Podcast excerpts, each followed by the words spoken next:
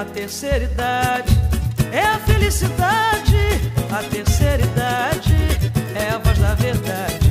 A terceira idade é a felicidade. A terceira idade é a voz da verdade. Bem-vindos ao Idoso Pod, o podcast da Liga Acadêmica de Geriatria da Universidade de Pernambuco, que busca levar conhecimento para a população geral especialmente para os idosos, trazendo convidados com experiência e vivências na área do envelhecimento. O Idoso Pod já vai começar. Essa live é um projeto de extensão da Liga de Geriatria da UPE, em que a gente vai conversar um pouquinho né, a respeito da saúde e do cotidiano do idoso. A gente vai falar de forma acessível, de forma descontraída, mas com embasamento científico. E posteriormente, essas lives vão ficar disponibilizadas no Instagram por meio de podcasts, no Instagram e outras plataformas também, que é o Idoso Pod. Aí vocês podem olhar as edições anteriores, os episódios anteriores, e ficar atentos aos que estão por vir também. O episódio de hoje a gente vai dar início ao novo ciclo a respeito de, do envelhecimento saudável do idoso, em que a gente vai abordar um pouquinho sobre esse tema, né, a partir de vários outros subtópicos, e é, posteriormente a gente vai ter a primeira jornada do envelhecimento saudável do idoso, do envelhecimento saudável, que vai acontecer dias 4 e 5 de junho, então fiquem atentos. Aqui vamos lá apresentar novamente, né, com a gente para falar sobre o tema de hoje, que é, é adesão medicamentosa do idoso temos o Dr. Rodrigo Patriota, médico geriatra e colaborador da LAGEUP, e Fábia Lima, enfermeira gerontóloga pela Sociedade Brasileira de Geriatria e Gerontologia, docente da Faculdade de Enfermagem Nossa Senhora das Graças e coordenadora setorial de extensão do Hospital Universitário Oswaldo Cruz. Vocês querem acrescentar alguma coisinha antes da gente começar a falar sobre o tema em si? Eu quero. Vai, Fábia. Pode ficar à vontade. Um não, eu só queria dizer o seguinte, porque as pessoas fazem muita confusão uhum. é, quanto gerontólogo e especialista em gerontologia. Então, aproveito a oportunidade para dizer, gerontólogo é aquela pessoa que faz graduação em gerontologia, que nós temos graduação em gerontologia. Então, quem recebe o título de especialista pela SBGG é especialista em gerontologia gerontólogo uhum. e eu sou especialista em gerontologia. Ok. Interessante, eu, eu não sabia essa distinção. Nem eu. Podemos começar? Pode sim. O doutor Rodrigo quer começar com a primeira pergunta? Queria, queria perguntar, Fábia, é, a gente já se conhece, a gente já, já, já tra trabalha, trabalhou junto já há um tempo. Fala um pouquinho da tua experiência com, com idosos, como é a tua atuação na, nesse mundo gerontológico, geriátrico? Qual, onde é que tu está inserida nisso daí, para a gente ter noção? Pessoal, é, em 2018, teve uma professora do Rio Grande do Norte. É, como eu falei, né, eu atendo, eu faço ambulatório, né? Do idoso. Eu não sei se nessa hora eu tenho pego. Saiu nada, não, pode falar. Eu faço Repete. dois modelos de consulta a primeira consulta, é, como nós somos um, um ambulatório de especialidade em geriatria, aí a primeira consulta não é, eu não falo, não gosto muito bem dessa palavra triagem, mas eu quero saber se aquele idoso ele está apto para entrar naquele ambulatório de especialidade. Então, a, primeira consulta é com a enfermagem. A gente segue todo um, um histórico, fazemos diagnóstico de enfermagem, prescrição, tudo e encaminhamos ele para é, o médico.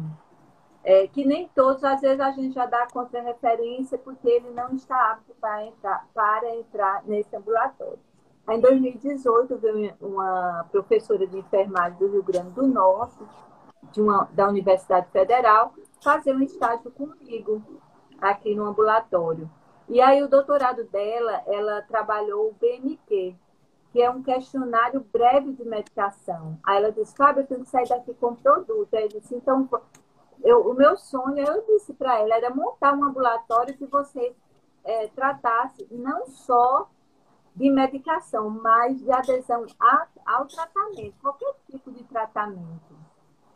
E aí foi onde nasceu a consulta de enfermagem, a adesão alta. Começou, mudou muito de nome, adesão à medicação, aí depois a gente viu que não era, e mudamos para adesão de tratamento, porque não é só a, a questão de medicação, às vezes nutricional, às vezes educação, atividade de educação física, encaminha e meio que a gente acolhe um pouco esse idoso. Foi aí que nasceu o ambulatório, e aí esse ano veio agregar por conta da pandemia. Aí o Rodrigo vendo a importância desse ambulatório, né? Teve a brilhante ideia e criou é, o, o, projeto de extensão Tele12, porque a gente aproveita faz duas ou três consultas presencial e, e o restante a gente faz por telefone para acompanhar, para ver se realmente está ocorrendo essa adesão à medicação. Mas é, o que, que a gente descobriu? Que muitas vezes não é um problema só de adesão, é, é, é uma série de problemas que a gente vai discutir no decorrer das perguntas que vocês vão me fazer. Foi Fala assim mais... que nasceu esse ambulatório. Fala mais um pouquinho da, da atuação na, na Sociedade de, de, de Brasileira de Geriatria e Gerontologia. Fala um pouquinho. Ah, sim. Ok. É, em, em 2019, eu, eu trabalhava saúde da, saúde da criança. Sim. Aí eu queria fazer mestrado, aí falei com Kátia, aí Kátia disse, olha, eu te aceito como mestranda se você for trabalhar na equipe de, da professora Marília. E Marília é a grande precursora né, de, do, do conhecimento de idosos aqui de Pernambuco. Né? Ela é uma grande assim, agregadora da, de profissionais é, de saúde do idoso. E eu fui trabalhar com Marília, e na realidade foi o divisor de água da minha vida profissional. Eu nasci para cuidar da pessoa idosa. E aí, é, eu aí vi que precisava tirar um título para não era simplesmente dizer, ah, a partir de agora eu vou é, cuidar de idoso ali, né? Existe residência, existe especialização e existe a própria prática. Mas aí eu disse, não, eu vou, é, eu vou me especializar. Fiz meu mestrado em saúde do idoso e quando disseram, olha, tem SBGG, eu digo, meu Deus, o que é isso? Aí eu fui atrás, foi o primeiro congresso, foi em Minas Gerais que eu fui, que é Sociedade Brasileira de Geriatria e Gerontologia, onde as pessoas é, se reúnem para ter o conhecimento de como cuidar da, das pessoas idosas. Então, o geriatra, aqui no Brasil, o geriatra é o médico e a gerontologia são especialistas em gerontologia. É o fisioterapeuta, o, o musicista, é o administrador, o enfermeiro, é o TO, que cuida da pessoa idosa e quer ter um título né, da sociedade. É, quando você recomenda um profissional, a gente sempre recomenda um profissional titulado pela sociedade, porque ele passou por, por uma série de critérios para tirar aquela titulação e, e, comprova que ele realmente cuida da pessoa idosa. Agora, engraçado, você acha que isso está ao vivo? Porque tá eu não estou vendo ninguém entrando mais, mas tudo bem. Está entrando. Lá. Tem 24 pessoas atualmente. Hoje o meu tem 16 só. É porque vai, vai variar, mas tem, tem 24 pessoas atualmente. Mas tudo bem. Então, é, o que foi que. Aí a sociedade brasileira é que te dá um título, você passa por uma prova, é, uma prova teórica e uma prova prática. Isso tanto para o especialista em gerontologia como para o geriatra e que ele tem respaldo diante da sociedade para cuidar do idoso, porque para cuidar do idoso é diferente do, de um adulto, requer outra, é, é outra, como é que eu vou dizer? São outros protocolos, outros conhecimentos que você tem que ter para cuidar de uma forma adequada daquele idoso. Entendi. Aí a Vamos sociedade, mesmo que você não seja titulado, mas você pode se associar, porque você precisa de, é, de títulos para pontuar. Aliás, você precisa de pontuação. Então, você se associa, você vai aos congressos, você pode fazer uma especialização. Já para um médico já é diferente, porque muda. Gerontolo, é, especialista de gerontologia é uma forma e para médico é outra. São outros critérios. Hoje eu faço parte da comissão da Sociedade Brasileira de Geriatria e Gerontologia. É, é o terceiro ano que eu estou nesse, na comissão. E, assim, é com muito, muita atenção, muito respeito. Eu tenho muito respeito, tanto às pessoas, né? Uhum. A pessoa comum, mas eu estou dizendo, dentro da sociedade, né? Dos associados, como, é, como o, o zelo pela própria sociedade, porque a sociedade somos nós. Sem dúvida. Dá-lhe, Duda. Fábia, é, inicialmente, o que seria adesão medicamentosa e qual a influência no sucesso do tratamento do paciente?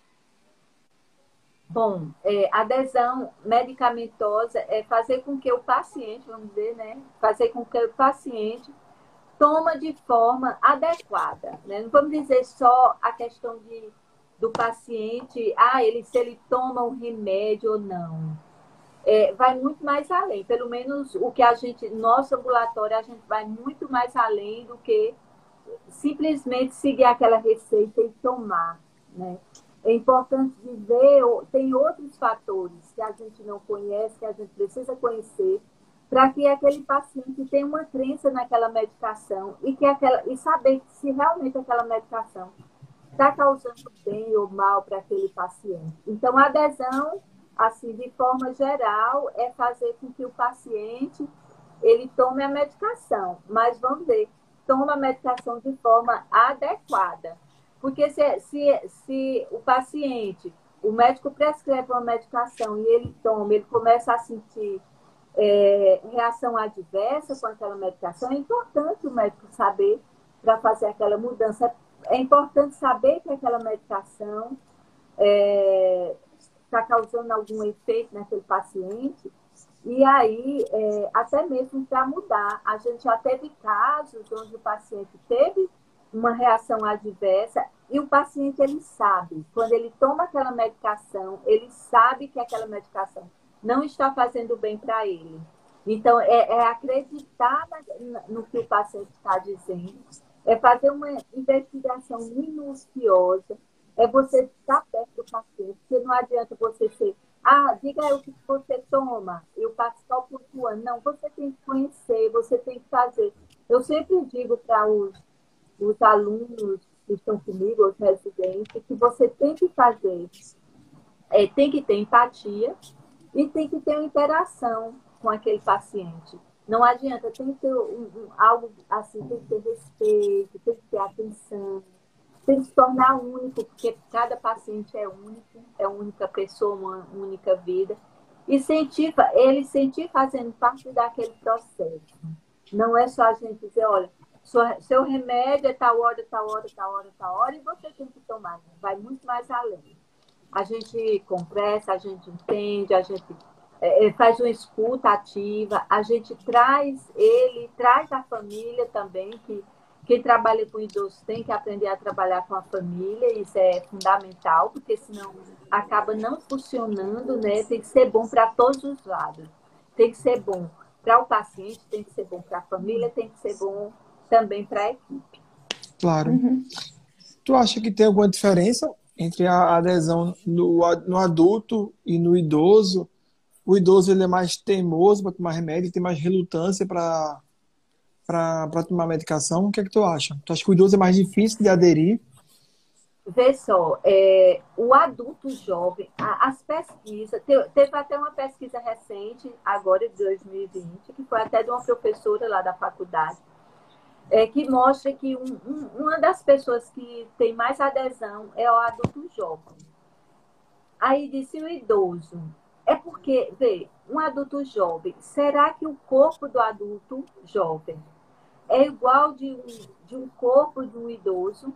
Tem a questão renal do idoso, tem a questão, o idoso se torna mais sensível às medicações, tem a questão de fígado, tem a questão de estômago. Então, talvez a reação, a resposta, a forma que se inicia um tratamento é, de um idoso tem que ser diferente de um, de um adulto jovem. E o adulto jovem está tudo ali, né? Funciona, o fígado funciona adequadamente, as funções renais, o estômago. Às vezes não, é, não existe polifarmácia, o idoso já vem com doenças crônicas, às vezes tem que tomar 12, 18, 20 medicações por dia. Fala um então, pouquinho de polifarmácia para a gente também. Aproveita a oportunidade e fala um pouquinho de polifarmácia. Mas aí eu quero falar, só antes de passar pela claro. farmácia, eu quero falar assim, dessa pesquisa que eu achei interessante, tá. que fala é, adesão medicação antihipertensiva. Existem muitos, muitos estudos sobre adesão de medicação antihipertensiva. E também agora eu vi muito com HIV, com doenças cardiológicas, né? que são pacientes geralmente que vêm com a polifarmácia. E, e o que, quais são os fatores assim? O que, que diz na literatura? Que alta adesão, quando o paciente tem, tem alta adesão, tem o quê? Se é atividade laboral. Bom, se for pensar se é atividade laboral, a gente pode pensar? Mas a melhor adesão é das pessoas que não têm atividade laboral, se, talvez aposentado ou não trabalham, é, tem outros afazeres, que não tiver, não referir estresse, né? Que isso é um fator que atrapalha um pouco. A ausência de é, efeitos colaterais, isso é importantíssimo, porque o que às vezes a gente vai estudando ali, investigando aquele paciente e vê que é um efeito, é, um efeito colateral da medicação é tão ruim é, que hum. ele não, não aceita aquela medicação por essas questões, porque às vezes a gente acha que é só teimosia, teimosia. Mas uhum. sentar com esse paciente, entender, ficar junto dele, dele da família, se torna mais, mais fácil, até mesmo para ele ter uma adesão. Eu já tive histórias de sucesso e sucesso. É, se aquele paciente faz uso contínuo de medicação, ele também tem uma melhor adesão, Maior escolaridade, é, lógico, tem um estudo que a, a questão do letramento funcional dificulta um pouco essa adesão. É, uso até duas, dois, medicações também tem uma alta adesão, lógico, né? Se justifica. E assim, todos os estudos que vêm você repara que é 50, vai, varia de 30% a 60% da não adesão de medicação. Então, é muito. Por N motivos, até mesmo por questões financeiras, por questões culturais, é, por questões também de, de letramento, de recordação. Então, é, tem N fatores que levam à não adesão daquele paciente. Então, falando polifarmácia é importante você compreender na saúde do idoso. É, e ele influencia, como eu falei para vocês, que vem estudo comprovando, né? Influencia nessa adesão. E o que é polifarmácia? É, eu peguei assim, existem vários, existem três, existem quatro, mas o que que vem mais, assim, que a gente considera é que vem cinco ou mais medicações. Os estudos, você vê as grandes pesquisas, é, falam que assim, de cinco acima já é polifarmácia. Então, aquele idoso, não pode dizer idoso ou adulto, que faz uso de cinco medicações ou mais durante 30 dias, então se considera polifarmácia. Polifarmácia é um problema, né? É um problema muito sério. Principalmente assim, se você levar uma para a questão do Brasil, às vezes a medicação ela é vista como soluções dos problemas e que muitas vezes não é solução nenhuma, né? E às vezes isso traz assim uma coisa não muito boa para aquele paciente. Uma vez eu, assim, lá no ambulatório, eu não cheguei a pegar esse paciente. Quem pegou foi a doutora Alexandra. Um paciente que fazia 23 medicações. Mas são 23 medicações, não são dosagens. Porque se a gente for fazer dosagem, é um verdadeiro tratado. É, Às vezes tem uma três vezes ao dia, dois cada medicação, então é, é uma coisa muito séria. Mas aí ela conseguiu reduzir, porque quem, quem trabalha com idoso, existe uns critérios. Até a Sociedade Brasileira de Geriatria falou isso. É, falou isso que sobre os critérios de BIE. E esses critérios, o que, que quer dizer? Ele quer dizer que a medicação que são potencialmente inapropriada na maioria dos idosos. Então, dos idosos. Então, tem que evitar. O médico tem que saber os critérios de BIE na é, quem trabalha com idosos. Isso vai facilitar muito a questão da polifarmácia. É, aqueles que normalmente devem ser evitados em uso com alguma comorbidade, é, interação medicamentosa. Então, o critério de BIA, ele trabalha tudo isso. Medicação que deve ser usada com cuidado.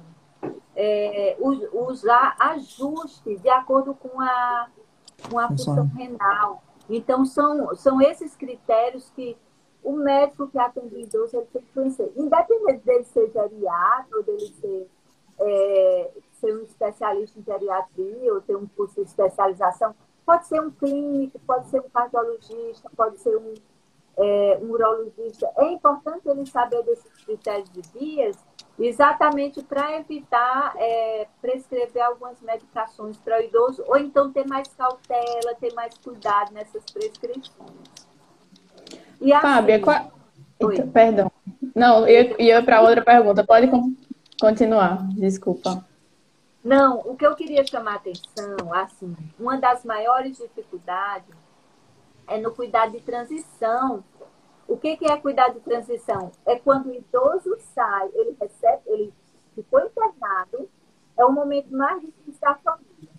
É o idoso, ele fica internado e ele vai para casa. E ali tudo é novo, muitas vezes tudo aquilo ali é novo para ele.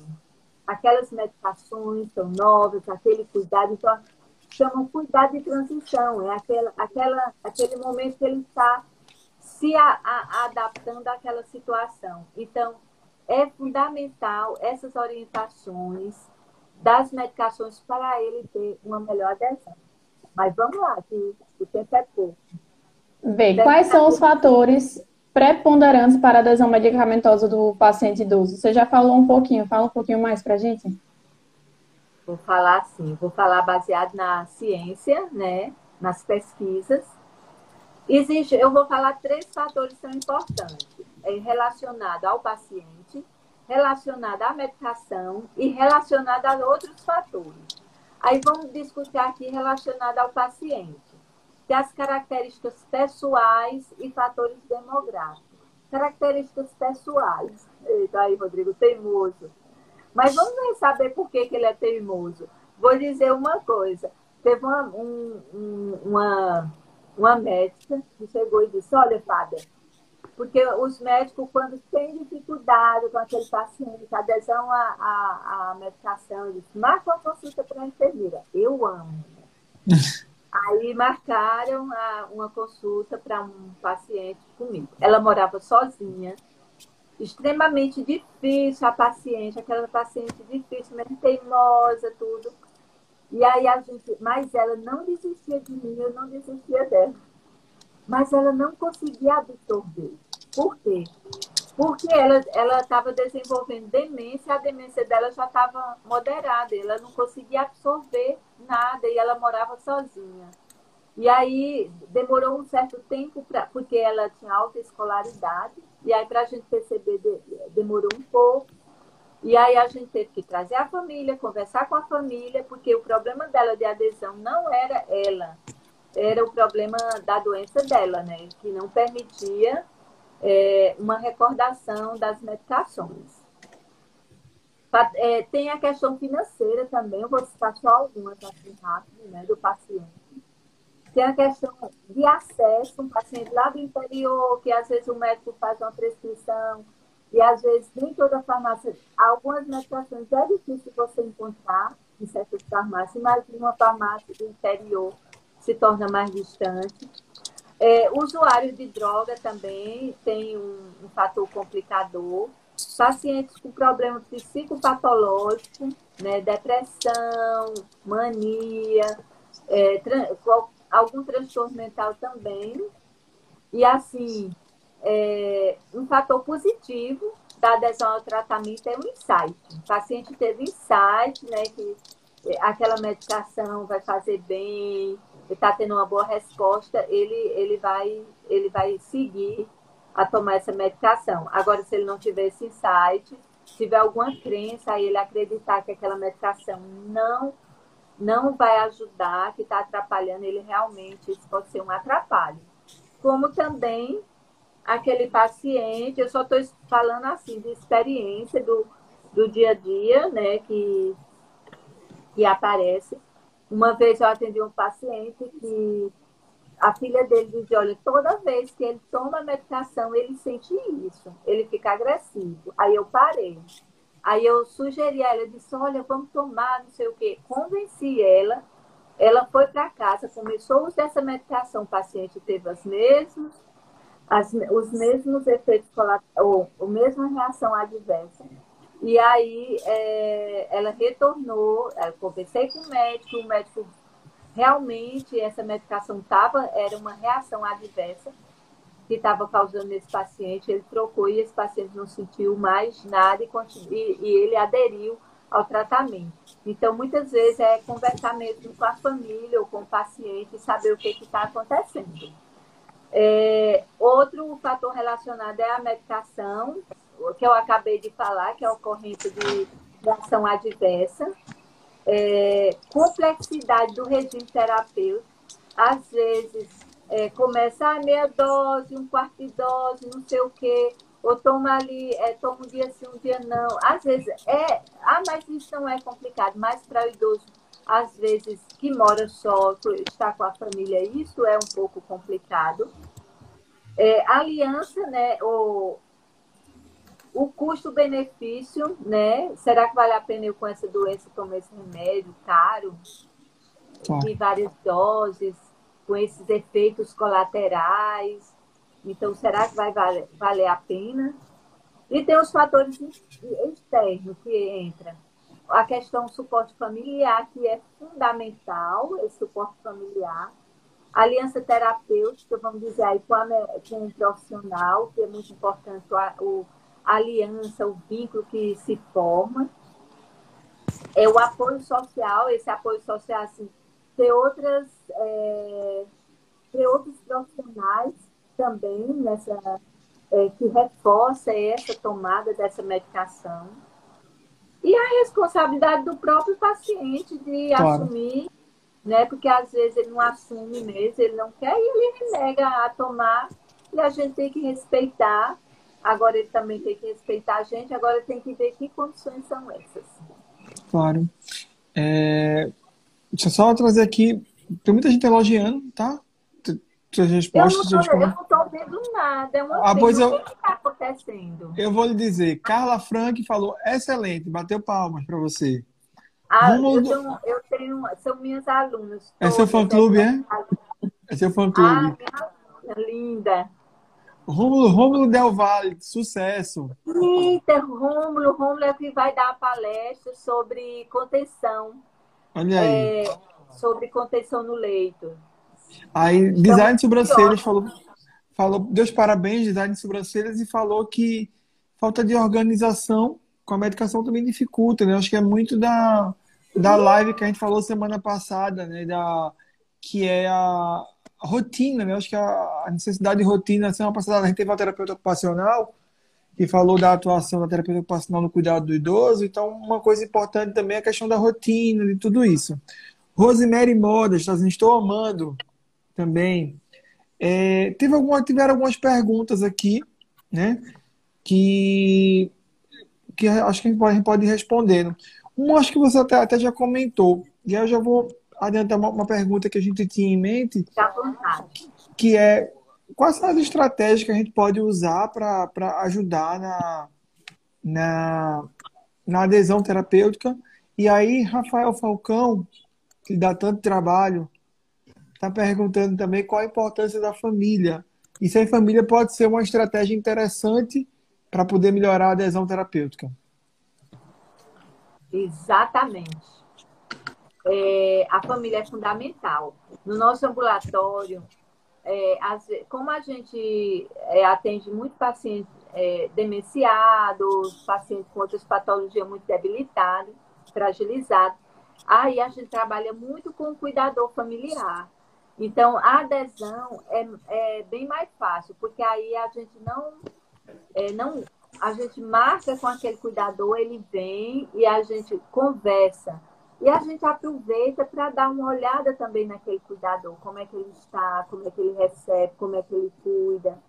É, a família ela precisa ser acolhida, precisa ser apoiada. É, e isso facilita muito. São várias estratégias, né? É, encaminha lá para o meu ambulatório. Pronto, pode ir com a próxima pergunta. Ô, ô, Fábio, mas vocês fazem desenho? Eu já vi algumas coisas lá de você. Sim, sim. Aqui não dá para mostrar, mas pessoal, hum. no, é, na jornada, eu acho que é jornada do envelhecimento, que vai ser dia, dia 4 e 5 de junho? 5. 4 e 5. Aí dia 5 eu vou dar uma palestra, aí eu mostro, porque aí fica mais fácil para mostrar como é feito. A gente faz a interação, a interação é, entre medicação e medicação, entre medicação e alimentos, porque às vezes a gente acha que alimentos não têm influência, influencia muito, principalmente as frutas cítricas. A gente usa o aplicativo que eu apresento, aí fica mais fácil é, de de identificar outras, outras estratégias, visualizar, né? É, para que a pessoa é, ajude seu familiar, porque isso é importante. Claro. É, eu sempre, quando eu dou a palestra sobre, sobre adesão a tratamento, aí eu sempre falo sobre isso. Comece com sua avó, comece com sua mãe, comece com seu... quem toma medicação em casa, é, a fazer essa estratégia que aí vai, vai ajudar é, nessa, nessa adesão. Ô, Fábio, faz o seguinte, pega esse material, manda depois para a comunicação da Liga, que eles fazem uns posts falando um pouquinho sobre isso. Acho ah, que é uma ideia legal, não é? Você coloca a imagem, que aí, assim, até a gente pode disponibilizar um, um download, um PDF, que alguém baixe e consiga fazer isso em casa, com essas imagens. Acho que é legal. Não é? Porque, assim, uhum. Até os meninos da extensão fazem assim, botam sol de manhã. Isso, isso, isso. Assim, aí eles fazem tudo organizado para uma, uma, principalmente aquele, aquela família ou aquele idoso que tem uma certa dificuldade. Com a linguagem. E que eles claro. levam esse plano, eles levam o plano. É, a gente marca a primeira consulta para a gente ver quais são as medicações que fazem uso. Aí a gente marca a segunda consulta, porque aí a gente vai analisar é, como é que essa interação medicamentosa. Aí a gente marca, quando a gente marca a segunda, a gente já vem com um plano. Mas esse plano, ele é feito junto com o paciente, horário. A gente pergunta que horas você acorda, seis ou sete ou oito, porque não é o nosso plano. O nosso plano é só de organização de tomadas, porque às vezes o paciente tem oito tomadas e você vendo que aquelas medicações eles podem se, se misturarem, aí a gente torna duas ou três tomadas. É um alívio você de hoje sair para três tomadas. Claro. É maravilhoso. Então a gente aí a gente sai com o plano junto com ele. E, e eu sempre peço, aí o, o, os os alunos da, da extensão, eles, eles também, eu aproveito para explicar, olha, aproveita que está junto, estuda aquela medicação, veja a questão da. É, o que é que eles não entendem? Porque às vezes, numa consulta médica, a coisa é muito rápida. Não dá, de só toma isso, toma isso. Mas o paciente, às vezes, não, não tem nem cabeça naquele momento para fazer perguntas. E aí, na nossa consulta, não, ele fica livre, ele tira as dúvidas, ele pergunta para que, embora o médico diga, olha, essa medicação serve para isso, serve para isso. Às vezes tem médico lá do nosso, do nosso ambulatório que até escreve para o, o que remédio serve, né?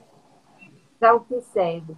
E aí, é, mas o aluno é, da, da extensão não tira todas as dúvidas e possa também o aluno estudar muito sobre medicação. Tem que entender claro. muito sobre medicação. Isso é muito bom, mas vamos lá. E quando ele sabe, sabe. e quando ele sabe para que serve, fica mais significativo para ele, né? Uhum. Exatamente. A adesão é mais. Ah, eu sei que é para ir. A adesão se torna é, mais. Ele se torna mais seguro até mesmo para tomar medicação. Para tomar. Isso. Da... Quais são os impactos gerados no sistema de saúde pela falta de adesão ao tratamento? Ai, meu Deus, são muitos. Ou são gastos que o paciente faz desnecessário, né? Que poderia estar tomando a medicação. A, imagine você, de 100, paci 100 pacientes, 53% não tem adesão, então são 53 pacientes que não tiveram adesão àquela medicação, que vão piorar, que vão parar no hospital, que vai criar outro custo para o sistema. E se ele tivesse tomado, ele tinha tido uma resposta melhor e não estava passando por tudo aquilo. Entendi. Fábio, vê, aqui, ó, Deusani, sua, sua pareia. Parabéns, amiga. Excelente palestra. Aqui, Diogo Tabosa. Parabéns, Rodrigão. Sucesso. Flávia Olha, Mi. sabe muito, é minha parceira aí. É, é uma tá na fila, tá na fila para vir também, vai vir conversar com a gente. Ah, Deus, olha, sabe, é, o que seria, eu estava pensando, é, Deusani, assim, é uma excelente como é, semiologista, sabe? Eu acho que para você ver os sinais vitais de uma pessoa idosa, você tem que ter conhecimento a fundo. É uma coisa assim que Deusani sabe como ninguém, verificar uma pressão, orientar. Muito bom isso. E aí, ó, Jéssica, aí é Deusani Júnior, mandou aqui o parabéns, Fábio, arrasou. César, é, César Macedo também deu, bateu palmas aqui. Rafael, seu aluno preferido da Liga. Mandou corações também, que mais dá trabalho. Mas aí, seguindo, vê, uma, uma, uma, dúvida que, que, a gente, que a gente ficou, que a gente trocar, trocar alguma ideia, é em relação à autonomia do paciente. Né? É. Eu, acho que, eu acho que é uma coisa até que a gente discutiu muito na, na pós agora, no último módulo, na pós-unidades paliativas, que você também é docente e é uma das coordenadoras, né? Que é a, questão da autonomia, né? até, até quando essa autonomia é uma autonomia de fato verdadeira, uma autonomia completa, né? E se até que ponto a gente pode, é ético, é bioético ultrapassar a autonomia quando a gente pensa na beneficência de um tratamento para um idoso quando ele se recusa. Principalmente no contexto, talvez, de um idoso demenciado, de um idoso com outras dificuldades. Como é que a gente procede em relação a isso? Qual é a experiência de vocês no ambulatório em relação à autonomia do paciente e à adesão terapêutica? Pronto é, essa questão é, é, muito séria e é uma questão né, de, de princípio bioético que se tem que se discutir, não tem que se obrigar o paciente a tomar aquela medicação. O paciente se parte do princípio que ele tem autonomia, né? Ele tem um poder de decisão. Mas aí em que condições? Tem que procurar, primeira coisa, saber por quê aquele paciente é, não, não se recusa a tomar medicação. Ele se recusa a tomar medicação porque ele está no processo de demência, de moderada, avançada. Ele, esse paciente não vai ele se recusa a tomar porque ele tem um transtorno psiquiátrico. Aí tem que ver todas as particularidades de cada um. Agora, se é um paciente que chega e diz eu não quero tomar, a gente tem que respeitar. E, é, e também o médico tem esse direito de, de não querer mais atender aquele paciente por não estar seguindo o que ele está é, tá prescrevendo. Então, é, obrigar a ninguém, é, a ninguém a usar nada, né? Agora, tentar saber, eu sou daquela, tentar procurar saber por que, que o paciente não quer tomar. Sim. Por duas vezes era por questões da reação, é, reação adversa. Outra vez, o paciente não acreditava naquela medicação. E ele disse, se você perguntar, no questionário BMQ, ele vai, fala minucioso. Minucioso, ali, o que, que o paciente não quer. Então, é buscar respeitar. E se for um paciente que é, com demência, um paciente com transtorno, aí seria sempre bom chamar a família é, para conversar é, e saber por que está acontecendo isso. É, Everton perguntou se tem algum, algum medicamento que é campeão de não adesão que você tem visto. Você lembra de algum? Lembro. Sabe qual? qual são as, as medicações psicóticas? É, a, a, geralmente as medicações é, de, psiquiátricas são as que os pacientes têm mais dificuldade é, de, de ter adesão. E tem estudos provando que realmente, por conta dos efeitos, porque tem muito efeito colateral. Entendi, entendi. É, só, uma, só uma coisa também que, que, que assim, aproveitando que você está aqui, uma das coisas que a gente tem visto também nos, em alguns posts da Liga é a necessidade da Liga ser geriátrica e gerontológica, né? Da gente trazer mais gente para a Liga, né? Não sei, não sei é, se gente... alguns posts da Liga a gente tem visto isso, tá? É, a gente, eu e a professora Deusani estamos tentando, porque seria, é, seria necessário fazer algumas mudanças e a gente está vendo a melhor forma para que essa liga seja de geriatria e gerontologia. Então, porque acaba o, o geriatra não trabalha só. Claro, o, claro. O geriatra ele é, é como o TO também não trabalha só enfermeira, é, é uma equipe, não adianta. Porque, por isso que é importante, aí há uma interação de todos juntos. Claro. De físico, de teórico, de psicólogo, de enfermeiro. Tá. Everton agradeceu a resposta, viu? Profissional é, de educação física. Alguma outra pergunta? que alguém queira fazer aí rapidinho para a Fábia responder. Fábia, você quer acrescentar mais alguma coisa? É, não, eu quero só assim, de antemão, agradecer pelo convite, agradecer, adorei as perguntas. Eu acho que é, cada vez mais vocês estão de parabéns por por trazer temas assim relevantes, tanto para a formação de vocês como para é, as pessoas é, as pessoas que cuidam de idosos, familiares, né, usuários. Isso é importante. É, eu acho que é importante para a universidade, importante para o docente, importante para o aluno, importante para os os técnicos, eu acho isso fundamental, vocês estão de parabéns. E que venha mais, eu quero que os alunos já, já sintam vontade desde da faculdade querer seguir essa área, porque trabalhar com idoso é muito bom. Nós Sim. que agradecemos, tá? A participação de vocês dois. Muito obrigada mesmo, foi brilhante a sua fala em todos os momentos. Eu ia dizer em vários momentos, mas foi em todos os momentos. Foi muito esclarecedor.